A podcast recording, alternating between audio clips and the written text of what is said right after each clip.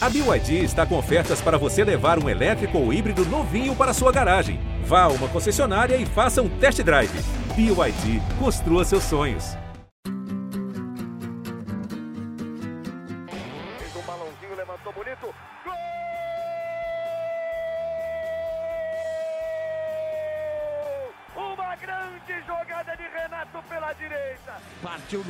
Dominou o lance, é bom, o lance é bom, o lance é bom, o lance é bom. Olha o gol, olha o gol, olha o gol. Golaço do Grêmio. Para Everton, chegou, fez a finta, outra boa jogada, cruzamento. Olha a chance, olha o gol, olha o gol, olha o gol, olha o gol, olha o gol. Gol do Grêmio! Torcedor tricolor, iniciando mais um podcast aqui em Gé. Globo, episódio 277. O Grêmio foi ao estádio Beira Rio, esteve duas vezes à frente do placar, mas levou um gol de pênalti no finalzinho e perdeu o clássico Grenal 4-4-1 pelo placar de 3 a 2.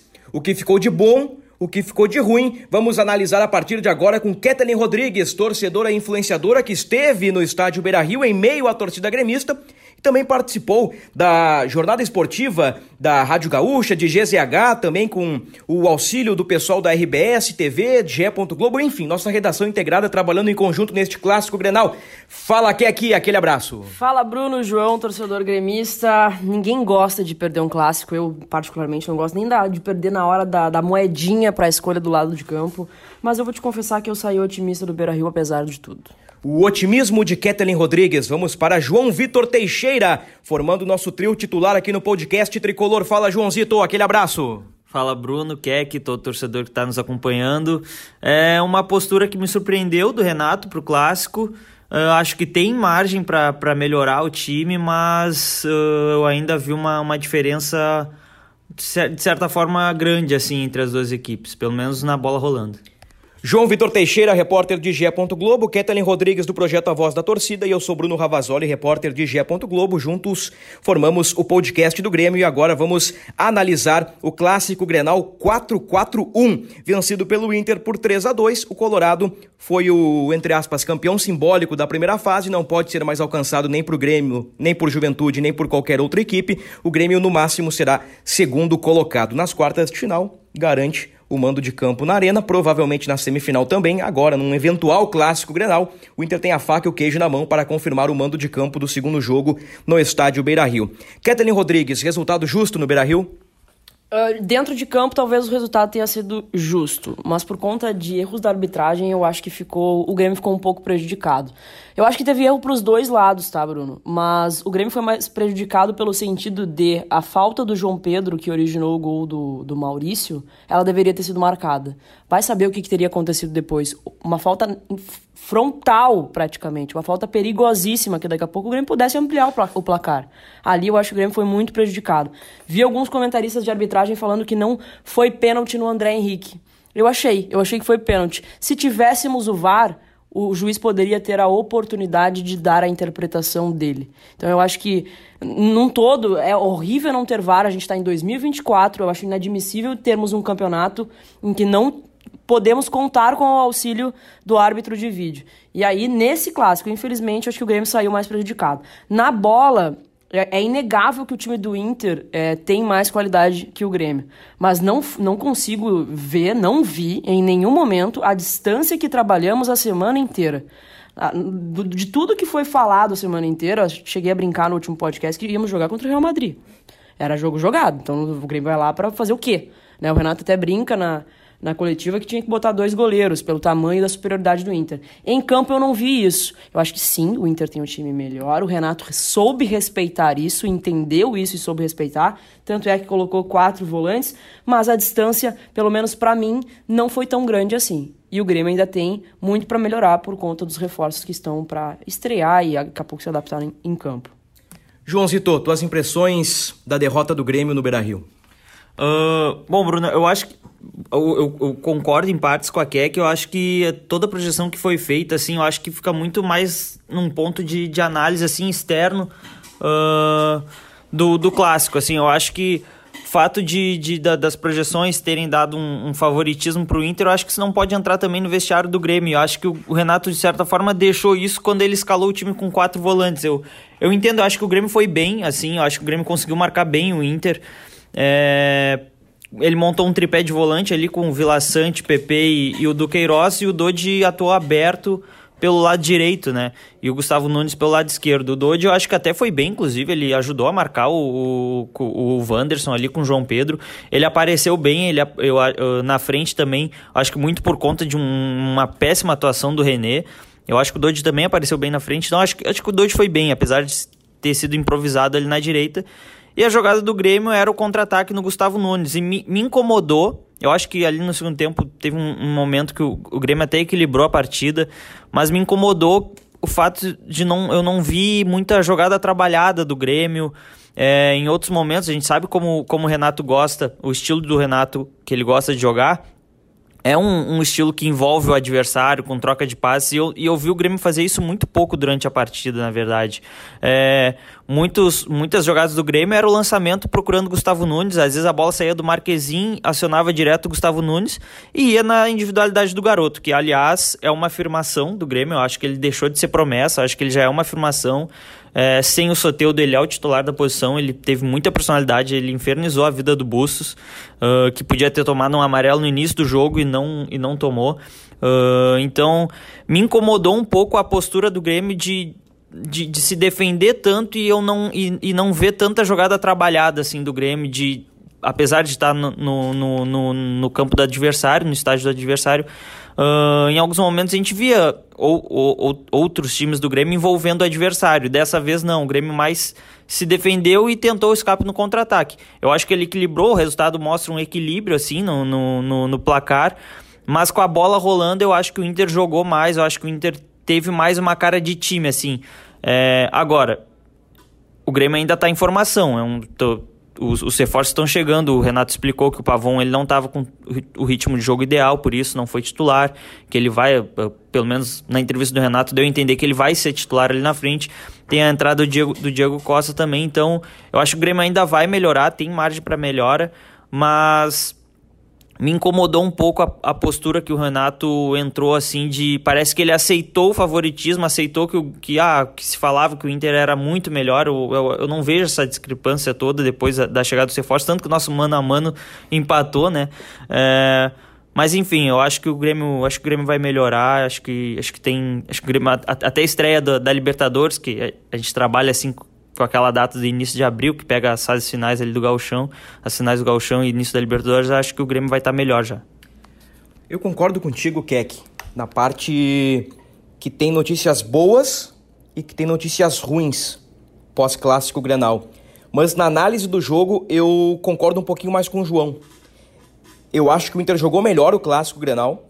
Penso que o Inter mereceu a vitória e não fosse o gol ao acaso, o gol acidental, a bizarrice do gol do René, o Inter naturalmente teria construído o placar no primeiro tempo pela superioridade. O Inter dominou o clássico Grenal por 80% do jogo. O Inter teve o controle na maior parte do tempo e isso também me incomodou. E aí que eu concordo com o João. O Grêmio teve um pouquinho do controle e foi um pouco melhor no segundo tempo ali quando faz o gol com o Vilhaçante e logo na sequência perde uma chance com o Gustavo Nunes. O Grêmio tem uma jogada bem trabalhada que ali o Inter estava um pouco atordoado, aí o Cudê conserta com as alterações e o Inter logo depois chega ao empate com o gol do Lucas Alário, né? O Cudê aposta no Alário, aí tem a estrela do Cudê, tem a estrela do, do Alário e também tem todo o, o contexto do jogo. Mas assim, eu fico incomodado com a postura do Grêmio, não pela escalação dos quatro volantes. Penso que, ah, quatro volantes. O Dodge fez um corredor pelo lado direito bem interessante, ele coloca a bola na cabeça do JP Galvão no 0 a 0 logo no início do jogo. Assim, no papel foram quatro volantes, mas na disposição tática o Dodge foi o Ramirinho, foi o Alisson, foi o Bitelo, aquela história toda que nós já conversamos diversas vezes e que nós projetávamos do Queiroz naquela função, né? Não Dodge. Mas assim, me incomoda. O Grêmio aceitou o domínio do Inter. O Grêmio foi pouco agressivo. O Grêmio trocou poucos passes. Mas agora, temos também boas notícias. Gustavo Nunes me parece ser um jogador muito diferente três jogos como profissional. Ah, mas um é contra o Santa Cruz, o outro é contra o Ipiranga. Renato apostou no Guri, na fogueira, no clássico Grenal, dentro do Beira-Rio, ele infernizou as costas do Bustos e infernizou o Vitão no mano a mano. Então, assim, ó, coletivamente, em questão de jogo, para mim, o merecedor do, da vitória, de fato, é o Inter. O Grêmio conseguiu equilibrar pela estratégia e pelo gol acidental do René, mas vejo num futuro, com a chegada uh, destes reforços, entre eles Diego Costa, né? Digo chegada no sentido de que todos fiquem 100%, Pavon, Diego Costa, retorno de Soteu, do crescimento de Gustavo Nunes, a médio prazo o Grêmio tem, tem uma margem importante para crescimento. Quero te ouvir também um pouquinho mais sobre isso, Keck, João, debate aberto. É, essas, essas boas notícias, né, me, me fazem ficar esperançoso. E eu concordo com o Renato quando ele fala é, na coletiva que o Grêmio ainda tem margem para crescer, muito por conta dos reforços que estão para estrear. Né? Eu fiquei meio assim quando ele não entrou com o Pavão ontem, mas eu entendi a postura do Grêmio de reconhecer a qualidade do adversário. Estávamos jogando no ambiente hostil, na, na, no fator local do nosso adversário, é, com um time muito mais pronto que o nosso. O material que o Renato tinha ontem era aqui, é, é, é, literalmente o que dá para janta, o que tem para janta, entendeu? O que tem para essa tarde hoje aqui. Eu tenho isso aqui e, e, é através disso aqui que eu vou tentar conter o time do Inter. Eu acho que o Grêmio sofreu, soube sofrer em alguns momentos, mas ainda tem um, um defeito absurdo que, cara, eu não sei mais o que fazer, eu não sei mais o que o Renato precisa fazer para consertar, que é o sistema defensivo do Grêmio. Mesmo com quatro volantes, mesmo trocando a dupla de zaga, né? O Jeromel acabou ficando no banco ontem. E eu acho que até que o Eli fez uma boa partida, assim. É, o Grêmio deixou espaços consideráveis para que o Alário, por exemplo, sozinho recebesse, girasse e batesse. Tinham quatro jogadores cercando o Alário, mas ninguém pegando ele. E o Alan Patrick, quando faz o, o passe pro, pro Maurício, também estava livre. O Maurício também estava livre e teve liberdade total para chutar. Né? Como assim um, um meio-campo extremamente preenchido, né? com o cuidado que o Renato teve para segurar, para conter o time do Inter, como assim o Inter ainda assim achou espaços para marcar os gols? E assim, eu vou ter que botar uma pulguinha atrás da orelha do Renato em relação ao meu goleiro. Meu goleiro Oi, se recuperou bem ontem de um, de, um, de um lance, mas tomou dois gols que o, o do Alário não dá para tomar. O do, do Maurício a gente até pode. Tá. Será que não era defensável? Mas pro o Alário foi, foi falha, foi falha total, assim. Então, fica essa pulguinha aí de novo, né? De novo, eu como torcedora, pô, mais uma temporada em que a gente vai ter uma dúvida no gol. Para mim, Kaique hoje tem que receber mais oportunidades. É. Pensando agora nas questões individuais, também nas falhas do Grêmio, João, acho que a Keck tem razão nesse sentido, né? O Maurício finaliza entre os volantes e os zagueiros, ninguém dá o bote, ninguém aperta o Maurício. O Inter não tinha nenhum atacante na área no momento do arremate do Maurício, porque o Ener Valencia e o Alan Patrick estavam fora do, da área uh, buscando a construção do lance. E o Alário, dentro da área, finaliza completamente livre, né? E aliás, eu coloco mais um lance, né? Que é o do pênalti no Alan Patrick. O Alan Patrick é aos 50 do segundo tempo, no mano a mano com Kahneman na entrada da área. E o Grêmio com uma postura um pouco mais reativa, né? Realmente, problemas para o professor Portaluppi. É, exatamente sim, eu concordo com tudo que vocês falaram. É, claro que a gente não viu o que a gente viu, por exemplo, contra o Santa Cruz, que um jogador de Santa Cruz pegava a bola e ia avançando tranquilamente até, a, até o campo de ataque. Isso não aconteceu, claro. É um clássico, o, o Grêmio uh, recheou o meio campo ali, o Renato recheou o meio campo, mas é, parece que assim, é, é, é, eu acho que está nítido que é um, um erro que, o, que o, uma falha que o, que o Renato precisa corrigir. De novo o jogador adversário pega a bola na frente, nas costas do, do Vila Sante, nas costas dos volantes e na frente dos zagueiros. É, só que dessa vez a qualidade era maior, né? A qualidade do adversário era maior. O Maurício dominou a bola ali, dominou, já chutou, chuta bem, chutou cruzado. Acho que até ali não, não, eu não colocaria como uma falha do Marquezinho, é, mas ainda sobre o goleiro, sim. O, o lance do Alário me pareceu até. Me pareceu que ele estava mal posicionado e ainda. não Ele encosta na bola e mesmo assim parece que a bola passa por baixo da mão dele, assim, sabe? É, então eu também, também acho, acho que, que é falha, foi, foi uma falha do, do goleiro. Esse é um problema que o Renato vai precisar corrigir, porque a régua no restante da temporada vai aumentar, os adversários vão, vão, vão ser melhores e não pode deixar esse espaço. É, sobre o Pavon ali, eu acho que. Ele, eu, eu entendi a estratégia do Renato, mas eu acho que ele poderia ter colocado o Pavon antes, porque o René estava muito mal na partida, é. muito sem confiança. O Dodi, que não é um jogador driblador de velocidade, estava levando trabalho para o René. Eu acho que Uh, acho que o Renato podia ter. Isso que eu falo, assim, eu acho que faltou um pouco mais de ímpeto de repente. Não sei se se contentou, se, se o Renato de repente se, se contentou com empate, eu não sei. Mas eu acho que poderia ter arriscado um pouco, um pouco mais. E mesmo quando o Pavon entrou, apesar do Grêmio ter equilibrado aquele momento, no, o, a partida, ter melhorado, eu acho que o Pavon foi pouco acionado. Eu acho que o, eu acho que o, o Grêmio poderia ter explorado mais algo que a gente projetou naquele podcast crossover que a gente fez, uhum que uma das, das, das deficiências do Inter era o lado esquerdo defensivo. Eu acho que o Grêmio poderia ter explorado um pouco mais com o Pavon ali nas costas do, do René. Eu acho que poderia, poderia ter feito isso. Talvez, de repente, poderia ter até equilibrado mais ainda a partida, sabe? É. Bom, fica essa interrogação no gol. Eu concordo com vocês. Gol do Alário me parece uma falha do Marquezinho. É importante diferenciar falha de frango, né? Uh, longe de frango. Foi uma falha, né? Uma questão técnica do goleiro do Grêmio. O primeiro, acho.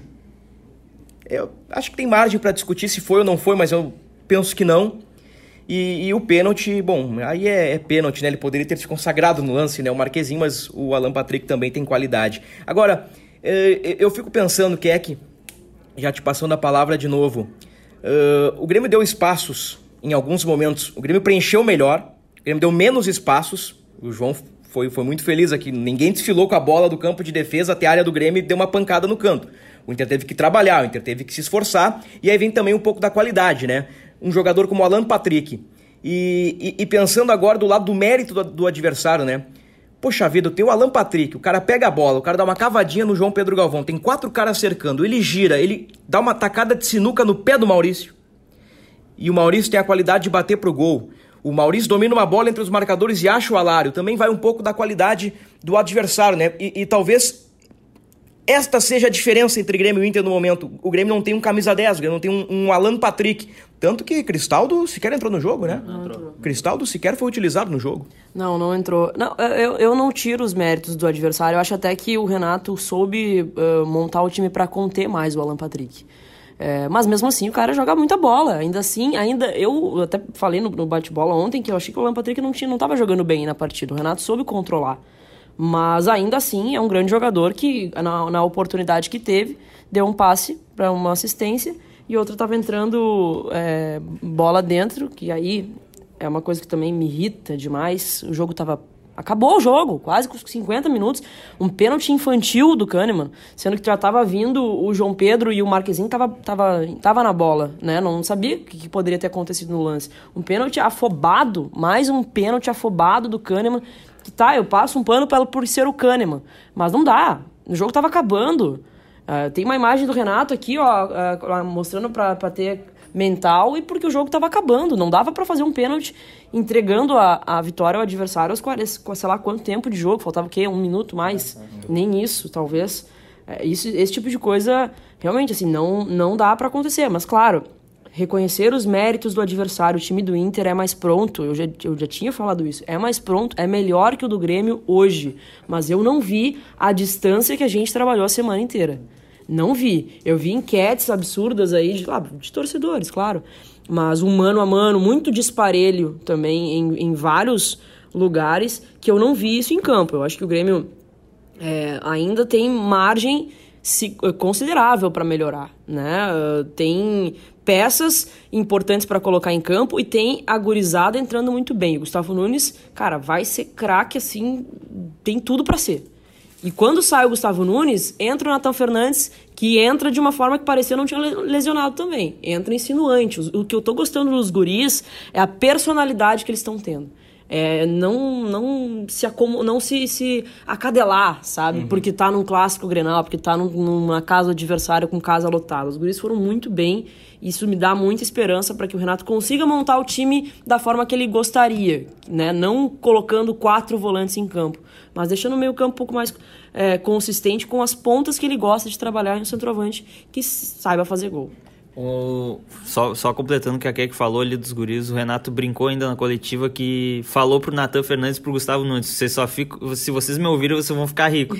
Só, vocês só não vão ficar ricos se vocês não quiserem. Assim, então, acho que uh, mostra também o, a, a expectativa e o, o, o, quanto o Renato acredita nesses dois jogadores. O Natan, quando entrou pareceu que não receb... não não estava recebendo tanta tanta não estava sendo tão acionado assim, estava um pouco apagado, mas ali dos 35 em diante ele começou a receber mais bolas, ele começou a ir para cima do Bustos e deu trabalho pro Bustos também. Então, são dois jogadores que no ano passado o Grêmio não tinha, né? O Grêmio teve dificuldade para achar um, um, atacante de velocidade e esse ano o Grêmio tem, acho que está bem servido nessa posição. É. Eu gostei bem mais do Grêmio do segundo tempo. É claro que existe o contexto do jogo, né? Assim, é, é provável que o Renato tenha pensado em dar a bola para o Inter no primeiro tempo e explorar uma situação de, de bola aérea, uma, uma transição, uma jogada com Gustavo Nunes. E no segundo tempo, com o time do Inter um pouco mais cansado, né? O Inter é um time intenso, tem jogadores com média de idade quase batendo na casa dos 30. Uh, eh, tem jovens, é verdade, como Vitão, Robert Renan e Maurício, mas tem Ener Valência, Alan Patrick e, e outros atletas, René, uh, Arangues, uh, Bruno Henrique, acima dos 30 anos. eu suponho que foi o pensamento do Renato, né? Bom, quando Inter baixar um pouquinho a intensidade, eu vou colocar ali Natan Fernandes, vou colocar André Henrique. E em algum momento no segundo tempo o Grêmio mostrou a sua qualidade, mostrou que tem bola para equilibrar um pouquinho mais o clássico. Mas assim, a postura do Grêmio no primeiro tempo, e, e foi o que eu disse no meu primeiro comentário, uh, não fosse o gol contra do René, me parece que o Inter venceria com naturalidade. E, e foi isso que me incomodou, porque o Grêmio exigiu pouco do Inter. Porque assim, o Inter é melhor hoje? Acho que nós concordamos. O Inter tem um Alan Patrick que o Grêmio não tem, nós concordamos. Mas se o Grêmio fosse um pouquinho mais agressivo, quem sabe no lado do René, explorasse um pouquinho mais o Bustos, talvez com a mesma escalação, mas com uma ideia um pouquinho diferente, eu senti falta do Grêmio jogar um pouquinho mais no primeiro tempo. Porque quando o Grêmio jogou um pouquinho mais no segundo, o Grêmio fez um belo gol com o Vilha Sante e o Grêmio teve até chances de matar o clássico Grenal. Depois, uh, muito por conta da individualidade do adversário e também da, da, imposição, fator local e pênalti do Kahneman, de novo, o seu Kahneman, né, envolvido num pênalti uh, polêmico, é verdade, mas que na minha opinião foi pênalti, o Grêmio perde o clássico Grenal numa bola aos 52 do segundo tempo e aí vê o, o, o rival uh, caminhar a passos largos para decidir a finalíssima do Galchão no Beira-Rio, se o arquirrival chegar lá e se o Grêmio chegar lá, né, sempre importante colocar o C nessa história. Agora, falamos do Marquezinho, falamos do Kahneman de novo, né, que é que o Kahneman Kahneman e, e eu senti falta de PP no time do Grêmio. Eu senti assim, estamos criticando o Kahneman pelo pênalti, o Marquezinho pela falha no gol do Alário. O PP não cometeu nenhum erro grave assim no jogo, mas eu senti um pouquinho de falta de PP na meia cancha gremista, João. É, mas eu acho que foi exatamente por isso, Bruno. Da gente não ver o Grêmio trocando tantos passes, trabalhando tanta. Uh, trabalhando tanto a bola, assim, envolvendo o adversário. Eu acho que o PP é esse cara do toque na bola, de, de fazer essa saída de jogo. Uh, eu, eu concordo contigo, eu acho que ele teve uma atuação apagada, mas ele ficou durante toda a partida. Eu gostei muito do, do Queiroz, por exemplo, um jogador explosivo. Um, ele fez o lado direito de, desse tripé e ele dava o combate junto com o JP Galvão, assim, na frente no, nos zagueiros do, do Inter, na, na, na saída de bola do, do Inter. É, eu gostei muito do Queiroz, acho que ele vai crescer, assim, vai, é, uma, uma, é, um, é uma boa alternativa pro Renato. E eu também, eu também senti falta do PP, eu acho que ele... Mas eu acho que ficou um pouco prejudicado pelo estilo de jogo do Grêmio nessa partida específica, sabe? É, o Grêmio não teve tanta bola no pé e o PP é um cara que tem uma qualidade no passe, ele precisa ter, precisa olhar o jogo de frente. Então acho, eu acredito que foi mais por isso. Também senti falta dele, mas acredito que tenha sido mais por isso, assim, sabe? E como tu falou anteriormente, ainda completando, eu também senti falta do Grêmio explorar um pouco mais essas deficiências do Inter. O Inter não é um bicho-papão, não. O Inter tem muitas deficiências, principalmente pelo René. O goleiro do Inter, o Antônio, é muito inseguro, então o Grêmio tinha que ter chutado mais a gol. É, e eu acho que o Grêmio finalizou pouco a gol, assim, no primeiro tempo foi só uma cabeçada do JP Galvão, que o goleiro do Inter ainda cata e faz a defesa em dois tempos, sabe? Uma bola fraca, assim, ele ainda faz a defesa em dois tempos, então mostra uma insegurança do goleiro, que eu acho que o Grêmio também poderia ter explorado mais. É. Teve essa finalização do JP Galvão e o gol contra, né? É. Se não é o gol contra do René, ali o Inter poderia ter feito 2 a 0 no primeiro tempo matado o clássico. Não teria nem esse bom momento do Grêmio no segundo tempo, né? E eu tô bola de cristal total aqui, né? Mas é isso, né? Nós trabalhamos com, com, com algumas projeções. Mas eu penso que é que, agora mentalizando a médio e a longo prazo, num próximo clássico Grenal, num eventual clássico de decisão no Campeonato Gaúcho, o Grêmio não terá quatro volantes, né? O Grêmio terá outra postura, terá um outro time e o Grêmio também virá pilhado para derrotar o rival. É, eu concordo, Bruno. Uh, se, como falei, eu odeio perder Grenal. É horrível. Tu acorda com, no dia seguinte com a cabeça inchada. Ninguém gosta de perder Grenal. Mas se tinha um Grenal que o Grêmio pudesse perder, é entre aspas, seria esse, né? Primeiro, é, por ser um Grenal que valia muito pouco a liderança do Campeonato do Gaúcho, que seria importante para o Grêmio, obviamente, mas não valia, não era uma decisão ou algo, algo do tipo. E um Grenal que o Grêmio soube reconhecer que o adversário era melhor, então montou uma estratégia para tentar conter. O próximo vai ser diferente. Né, sem dúvida alguma. Claro que a gente fica, a gente faz a cornetinha de que se o meu rival chegar, porque faz dois anos que não chega, é. né? O uh, se ele é só é importante. É, né? é importante. E se o Grêmio chegar também, né? Pode acontecer. Espero que não, mas é, tudo, futebol a gente sabe que pode tudo. Mas eu acredito que serão dois grenais completamente diferentes, né? Se, se nos se encontrarmos na, na final, teremos outro tipo de postura do Grêmio, não sei se do Inter, talvez até com alguns reforços também, com o próprio Rocher voltando, o mercado, enfim. Mas o Grêmio vai ser completamente diferente, eu não tenho dúvida disso. Eu acho que os dias de JP Galvão como titular do Grêmio, eles estão contados né, estão contados. Eu acho que o Renato também vai repensar o meio campo, porque tem pontas para colocar. Tem um guri que está tá, tá indo muito bem e, talvez na, na visão do Renato é, de time para uma Libertadores não era uma opção. né? Talvez seria um Soteudo de Pavon, mas daqui a pouco o guri pode botar uma pulga atrás da orelha do Renato e virar titular absoluto. Né? Então acho que assim, tem margem para crescer, é isso que me faz ser otimista. É claro que ninguém gosta de perder Grenal, mas eu acho que o Grenal que podia perder foi esse e agora os próximos vão ser diferentes. Talvez o mais importante disso é que aqui a gente começa a ver que o Grêmio tem mais opções para mudar uma partida, coisa que não tinha no passado. Exato. Era os 11 e quando mexia no time era a gente tinha que começar a rezar assim, né, cruzar os dedos. Eu acho que agora o Grêmio começa a ter opção. Eu acho que o Soteudo quando voltar, acho que ele ainda é titular, mas pô, ele tem uma sombra ali do Gustavo Nunes que tá indo muito bem e dependendo, como tu falou, dependendo como o Gustavo Nunes estiver jogando na, quando, quando o Soteldo estiver à disposição, talvez ele siga no time, sabe? Porque realmente é, a gente tava ponderando pelo fato dele ter enfrentado Santa Cruz, Ipiranga, Ipiranga ainda num time reserva, mas ele entrou num clássico Grenal e teve muita personalidade, assim, eu acho que ele foi muito bem do, do Grêmio, eu acho que ele foi o melhor do time, assim. E se, se me permitir, Bruno, trazer ainda um destaque, é, o Jeromel acho que não é mais titular assim da zaga, assim, né? Uh, acho que no Gauchão ele ainda vai jogar os jogos na arena, mas quando, quando a coisa encrespar mesmo, uh, ficou claro que é o Rodrigo Eli, né? O Renato explicou que ele citou ainda a cirurgia do, no início do ano passado do Jeromel, disse que ele não está 100% fisicamente e que o Rodrigo Eli estava com mais saúde, tem mais velocidade, e por isso foi o Rodrigo Eli nesse clássico. É, mas eu acho que demonstra assim como pensa o Renato, pelo menos para essa formação da defesa do Grêmio. É, acho que está claro que é Kahneman e Rodrigo ali, né? Eu concordo parcialmente com o teu comentário, João, sobre o elenco do Grêmio. Porque quando o Soteudo voltar, Renato vai ter Pavon, Soteudo, Natan Fernandes, Gustavo Nunes, aí pensando no camisa 9, Diego Costa, JP Galvão e André Henrique. Eu acho que para a primeira janela tá ok, depois de todos aqueles problemas superados, que é que problemas que foram criticados por nós aqui nesse podcast. Volantes. Vou provocar vocês em seguida, mas o Grêmio tem um bom número de volantes e tem volantes capacitados. O Grêmio tem um bom meia que é o Cristaldo. Penso que falta uma peça de reposição ou até um titular, porque não confio nada em Natan Pescador, porque a amostra do Natan Pescador ela é muito pequena, quase nula neste mais de um ano, né? Ou quase um ano de Natan Pescador em Porto Alegre. Nas laterais, o Mike ainda é uma incógnita, vai jogar e vai mostrar alguma coisa. Vamos ver o que vai acontecer aí na briga com o Reinaldo. Fábio João Pedro, Marquezinho e Kaique. Agora, vem a provocação. O Grêmio precisa urgentemente melhor até o dia 7. Senão vai ter que ficar para outra janela e o Grêmio vai ficar pendurado até a outra janela. O Grêmio precisa urgente de um novo zagueiro. E vem minha provocação. Embora o Grêmio tenha muitos volantes capacitados, não falta um primeiro volante, não falta o cão de guarda, porque o Grêmio teve quatro volantes no Grenal. E o Maurício finaliza entre os zagueiros e o volante. O Alan Patrick cria na meia-lua da grande área o lance do pênalti.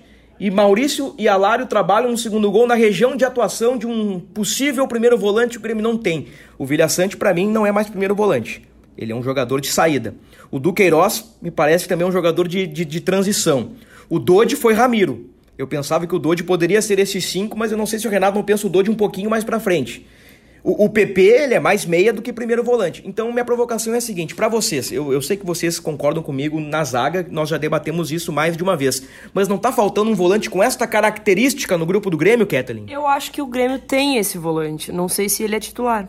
Ronald? Pra, não, para mim é o Dodi. O Dodge tinha que ser esse, esse cara. O Dodge, para mim, ele é um operário dentro de campo. Eu não consigo ver muito mais o, o não consigo ver ele como um Ramiro, como um, algo, algo mais extremo, assim, de ponta. É, eu acho que teria que ser o Dodge, só que ele, ele não é titular hoje no Grêmio, né? Quem faz essa função hoje no Grêmio é o Vilha Sante que para mim é um dos melhores jogadores do time. Mas esse cão de guarda não realmente não é a característica do Vidia. A gente brinca que o Vidia Sante é o segurança da arena, né? Porque ele tem uma capacidade de recuperação de bola muito boa. Mas esse cara do, do, do, embate do carrinho, daqui a pouco, de um cão de guarda, de algo mais agressivo, realmente, acho que o Grêmio não tem esse jogador. Se precisa, é uma boa provocação. É uma boa provocação. Eu, eu para mim, hoje o Vidia Sante ele é o meu primeiro volante. Talvez com essa característica mais, mais pegada, pudesse ser o Dodge. É, eu, eu penso que o Renato ele, ele gosta de ter esse volante no elenco, né? Ele gosta de ter esse volante no elenco, mas não necessariamente esse cara é, é, é, é titular nos times do Renato, assim. É, eu acho que essa questão do, do que tu trouxe, Bruno, da, desse espaço entre os volantes e, e zagueiros, eu acho que é muito mais uma um ajuste estratégico ali de tático, de, tático, de, de, de posicionamento do que a característica em si do volante, assim, sabe? Eu acho que é, que é muito mais um ajuste que a comissão técnica vai ter que fazer taticamente para diminuir esses espaços, porque a gente via que o, é, é claro, assim, o, o Vila Sante saía para dar o bote mais à frente, e faltava os zagueiros encurtar esse espaço. Uh, avança, sabe? Avança essa linha da, da defesa. E eles não avançavam. E aí por isso que o Maurício pegou a bola livre, o, o Alário pegou, pegava a bola livre, porque, a, aliás, no, no, lance do Maurício, tu vê, o, o, o Rodrigo ali só, só sai para dar o bote depois que o, que o, que o Maurício já, já dominou a bola. É tarde, já tinha que ter encurtado antes, tinha que ter pre, uh, sabe, fazer um trabalho de previsão ali e, sabe, encurtar essa marcação. Então, acho que é mais um, um, ajuste tático que o Renato vai ter que fazer do que propriamente pela característica do volante. Renato gosta de ter esse volante no elenco. Eu acho que não é a prioridade do Grêmio no, no, nessa janela agora. Eu acho que a prioridade, se, se tivesse que colocar uma prioridade, acho que seria o zagueiro. É, mas, mas assim, é, é, o que eu penso. Assim, acho que é mais, muito mais um, um ajuste de, de, de, posicionamento desse, desse setor, da, tanto dos volantes com, com os zagueiros ali, uh, do que essa característica do Vila Sante. Eu acho que o Vila Sante é titular, acho que ele tem, tem que seguir no time. Não, não vejo. Uh, não vejo o, o, Grêmio achando num mercado um volante dessa característica que chega para ser titular, a não ser que o Grêmio buscaria o Thiago Maia. E claro, o Thiago Maia entra e é, e é meio campo começa por ele, assim, sabe? Se tu, se tu vai trazer um, um, volante nesse nível, aí sim, aí tu traz. Senão, não vejo motivo para trazer um cara pela característica, assim, sabe? É, mas eu ainda penso o Thiago Maia como um volante mais para frente. Ele tem a característica do Renato, né? Ah, meio Maicon, meio Arthur, assim. É, ele é um primeiro volante, mas ele tem a qualidade. Eu não sei se o Grêmio não carece desde o ano passado, e é só uma provocação pra gente pensar mesmo e criar um debate. Uh, se o Grêmio não necessita de uma característica meio assim eu vou forçar a barra, tá? Mas não é o jogador, é a característica. Se o Grêmio não precisa de um Thiago Santos no seu meio-campo, sabe? Um Wallace. É um Wallace, Mas... sabe? Um cara pra, pra dar segurança a um sistema defensivo que é frágil, uma dupla de zaga que é, hoje é frágil e lenta. Rodrigo Eli e Kahneman formam uma dupla de zaga lenta. Então, o receio talvez seja esse. Ah, o, o, o Eli vai encurtar o Maurício, vai encurtar o Valência quando ele levantar a cabeça, papá, um, dois nas costas dele, o cara sai na cara do gol, sabe? O Grêmio precisa de um zagueiro jovem, um zagueiro com vigor físico. O Grêmio precisa de um zagueiro titular para o seu sistema defensivo. E isso me preocupa muito quando o sarrafo subir. E no primeiro teste de fogo, o Grêmio levou três gols do rival com quatro volantes em campo. É, mas aí eu concordo com o João. Se tivesse que, né, a gente sabe que a situação financeira do Grêmio não é das melhores. Se tivesse que investir, eu investiria no zagueiro ao invés com do volante. Ah, não, isso aí eu não tenho a menor dúvida, até porque o Grêmio tem vários volantes. E o João deu uma bela resposta, né? O Renato pode trabalhar durante a semana o posicionamento e acertar isso na tática, né? Na estratégia. Segura um cara ali, Vilha Sante, do Queiroz, Dodi. O PP eu acho que é o menos volante de todos, né? Porque o PP era meia no Flamengo, mas enfim.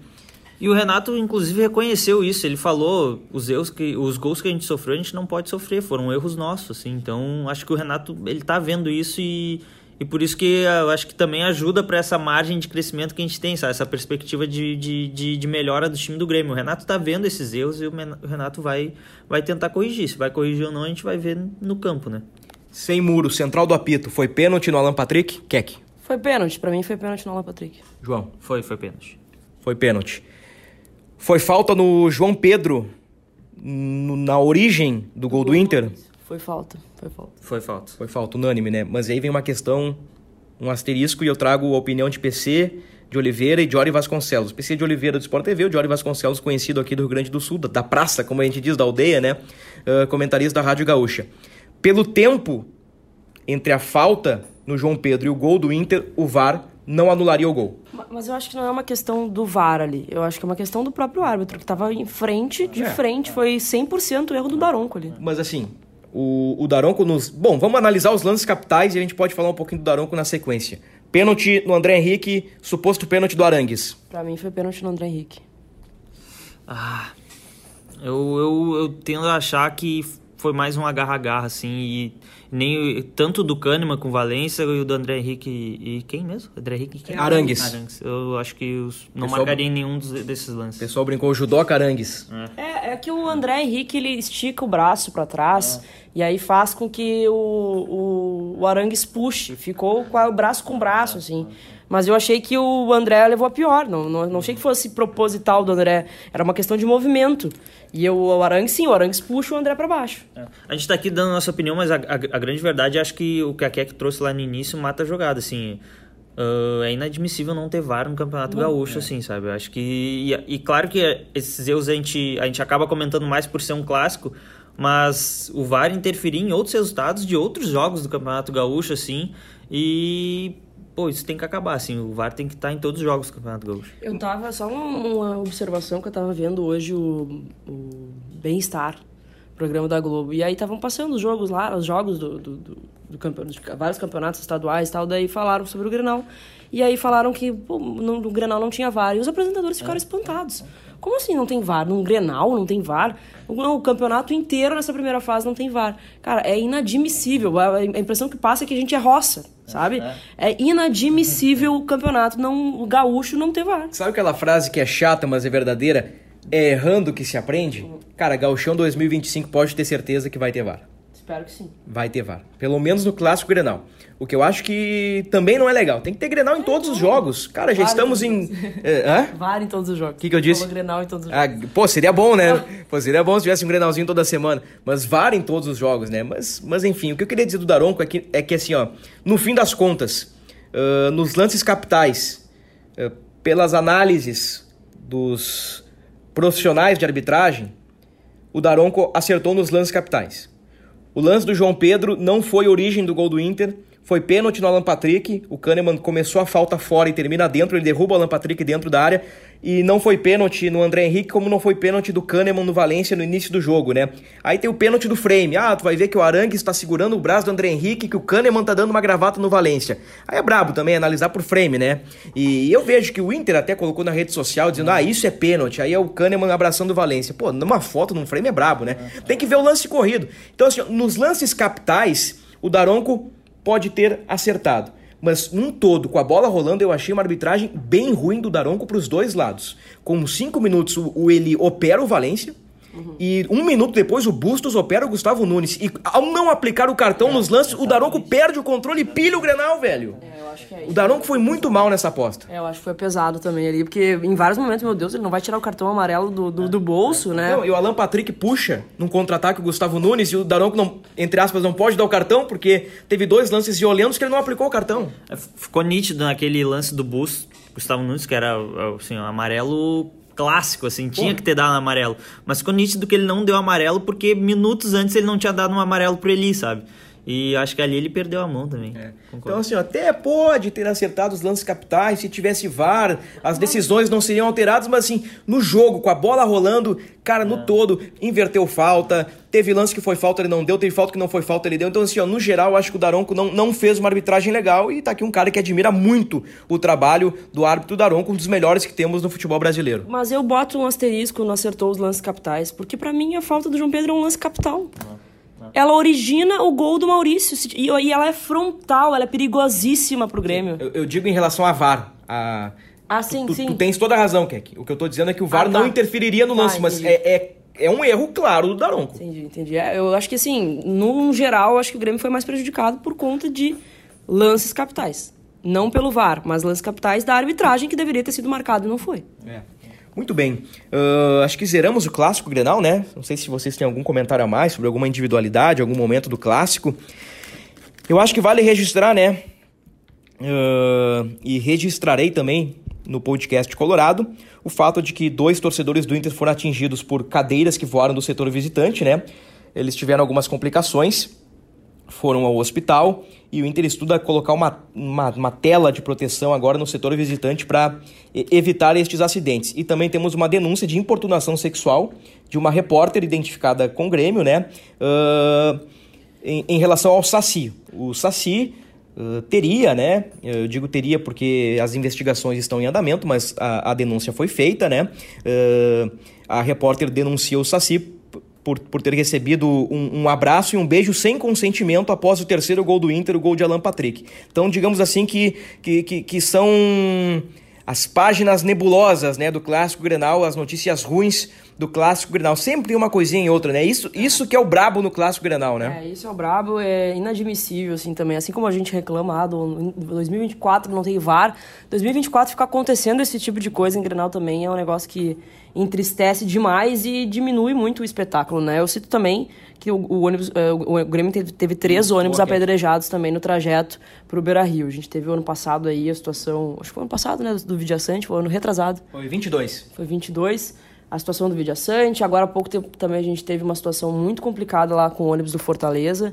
Então, assim, coisas que, pelo amor de Deus, né, não podem mais acontecer. É, é brabo, né, mas Uh, são alguns registros, né? Falamos bastante do jogo, independentemente se elogiamos Grêmio, se criticamos Grêmio, se elogiamos Inter ou criticamos Inter, nós estamos fazendo análise dentro de campo, né? Mas coisas fora do campo aconteceram e todas elas são lamentáveis. Muito bem, o Renato confirmou que o Diego Costa estreia no sábado contra o Guarani de Bagé na Arena, a última rodada do Campeonato Gaúcho. E no meio de semana o Grêmio tem a Recopa Gaúcha em Ijuí contra o São Luís, né? O São Luís campeão da Copinha, o Grêmio campeão gaúcho, né? O tradicional já jogo da Recopa. Uh, existe alguma pressão para esse jogo, João? O Grêmio vai de sangue doce? O Grêmio vai, como a gente diz aqui, a full para esse jogo? Como é que o Grêmio vai? É, Bruno, a gente vai, a gente vai pegar a temperatura desse, de como o Grêmio vai tratar esse jogo a partir de hoje, né? Segunda-feira, que a gente está gravando o podcast. É, o Grêmio acabou de mandar, inclusive, que vai ser só aquecimento aberto na segunda-feira e na terça treino é todo fechado. Então o Grêmio vai fazer um mistério. Tem a chance do Renato levar time uh, principal para esse jogo, até porque o Grêmio já não vai perder a segunda colocação, né? Pela distância que tem do terceiro colocado, são quatro pontos de diferença. O Grêmio não, não vai. Não, não tem chance de ser primeiro colocado e não tem chance de perder a segunda colocação. Então Uh, a tendência, a tendência não, tem a chance do Grêmio levar time principal pro jogo contra o São Luís para essa Recopa Gaúcha, lembrando, não conta pro Campeonato Gaúcho, é só a decisão da Recopa Gaúcha que acontece em Juí, é o Grêmio que viaja na terça e volta, se eu não me engano, na quinta-feira. Alguma pressão que é que ou é jogo festivo? Ah, é, não dá pra dizer jogo festivo para não desmerecer o adversário, mas vamos lá, né? O Grêmio tem mais qualidade, vamos ver que time o Renato vai colocar em campo e tem a obrigação né, de conquistar a taça, embora seja lá em Ijuí. Estaremos lá, inclusive, amanhã estou indo para Ijuí. E espero que seja a primeira taça do ano. Quem é que Portalupe? Titular, titular, titular reserva, reserva titular. Ordem dos jogos, né? São Luís pela Recopa Gaúcha e no sábado, última rodada contra o Guarani de Bagé. Eu acho que um misto uh, lá em, em Ijuí e um titular no final de semana. Aí coloca o titular com o. bota o Diego Costa entre os titulares entre os titulares. É, acho, que, acho, que, é uma estratégia boa, né? Daqui, daqui a pouco joga força máxima em juiz, joga com reservas na arena para testar o Diego Costa.